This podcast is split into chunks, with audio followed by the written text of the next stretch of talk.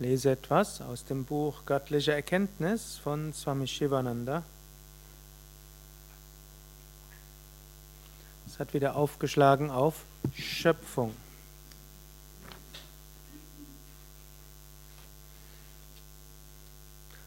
Gott allein ist.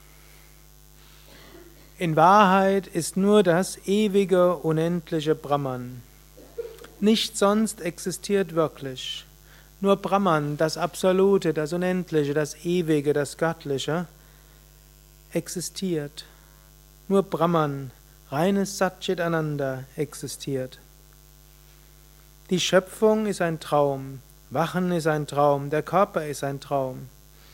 Die ganze Welt ist unwirklich. Diese Welt ist nicht wirklich existent. Himmel, Moksha und Welt sind nur Worte. Dieses für die einzige Wahrheit zu halten, ist große Täuschung. Die Traumwelt existiert nicht, die Tiefschlafwelt existiert nicht. Die Wahrheit ist, dass alles der Friede und die Wonne der Ewigkeit sind. Nichts hier wurde jemals geboren, nichts hier wird jemals sterben. Der Gegenstand der Unterweisung und die Absicht aller Lehren ist, dieses Höchste zu erfahren. Das Unendliche, das Ewige, erscheint als diese Welt in Raum und Zeit, so wie Traumwelt im Geist des Träumenden erscheint. Brahman erscheint als diese Welt. Die Welt ist wie eine Traumwelt. Der Traum verschwindet, wenn du aufwachst. Die Welt erscheint aufgrund des Traumes. Sie verschwindet, wenn du aufwachst.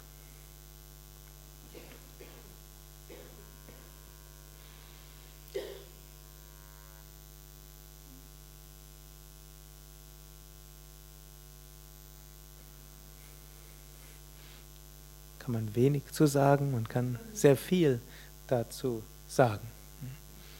Wenn man in einer Traumwelt ist, dann erscheint die Traumwelt sehr wirklich. Viele der Anwesenden befinden sich jetzt in einer Traumwelt, wo sie gleich träumen werden, eine Prüfung zu absolvieren. Andere befinden sich in der Traumwelt, die erste Erfahrung des Yoga zu machen im Yoga- und Meditation-Einführungsseminar. Andere befinden sich in der Traumwelt, in der Mitte des Lebens etwas mit ihren Hormonen zu machen und andere dazu zu helfen. Nennt sich Hormon-Yoga, hm, Weiterbildung. Und die Traumwelt selbst hat auch ihre Funktion, so ähnlich wie, wenn wir heute Nacht geträumt haben, hatte das auch eine Funktion. Es gilt aber zu erkennen, dass hinter der Traumwelt letztlich die Welt des Ewigen, des Unendlichen ist.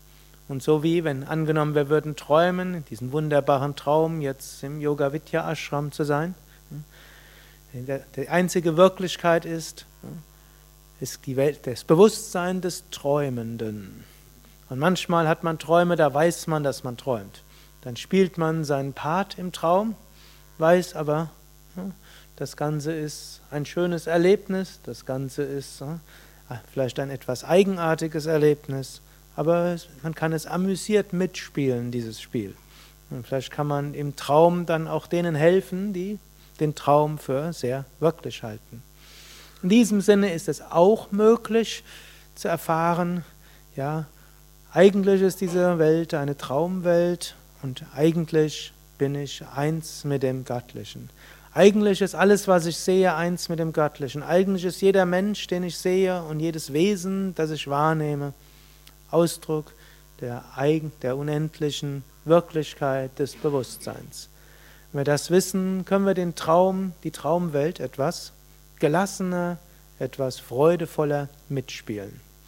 So ähnlich angenommen, eine Mutter spielt mit seinem Kind irgendwelche Spiele, ich weiß nicht, ob eure Kinder noch Brettspiele spielen und Kartenspiele oder ob heutzutage das alles nur noch mit Bildschirmen geht und nur noch mit Menschen übers Internet. Aber angenommen, ihr würdet noch so etwas machen. Mutter weiß, dass es ein Spiel ist. Kind verliert sich vielleicht in dem Spiel hinein. Und die Mutter freut sich vielleicht, wenn das Kind gewinnt. Aber Mutter weiß auch, wenn sie zu sehr versucht, das Kind gewinnen zu lassen, mag das Kind das auch nicht. So kann man amüsiert das Spiel irgendwo mitspielen und das Zusammensein mit dem Kind genießen und irgendwo spüren, ja, im Spiel ist auch Liebe da. In diesem Sinne, wir spielen alles mit in dieser Welt, aber wir spielen es mit Liebe und im Bewusstsein. Letztlich wachen wir irgendwann auf und erfahren das, was wirklich, wirklich ist. Bewusstsein, das Göttliche an sich.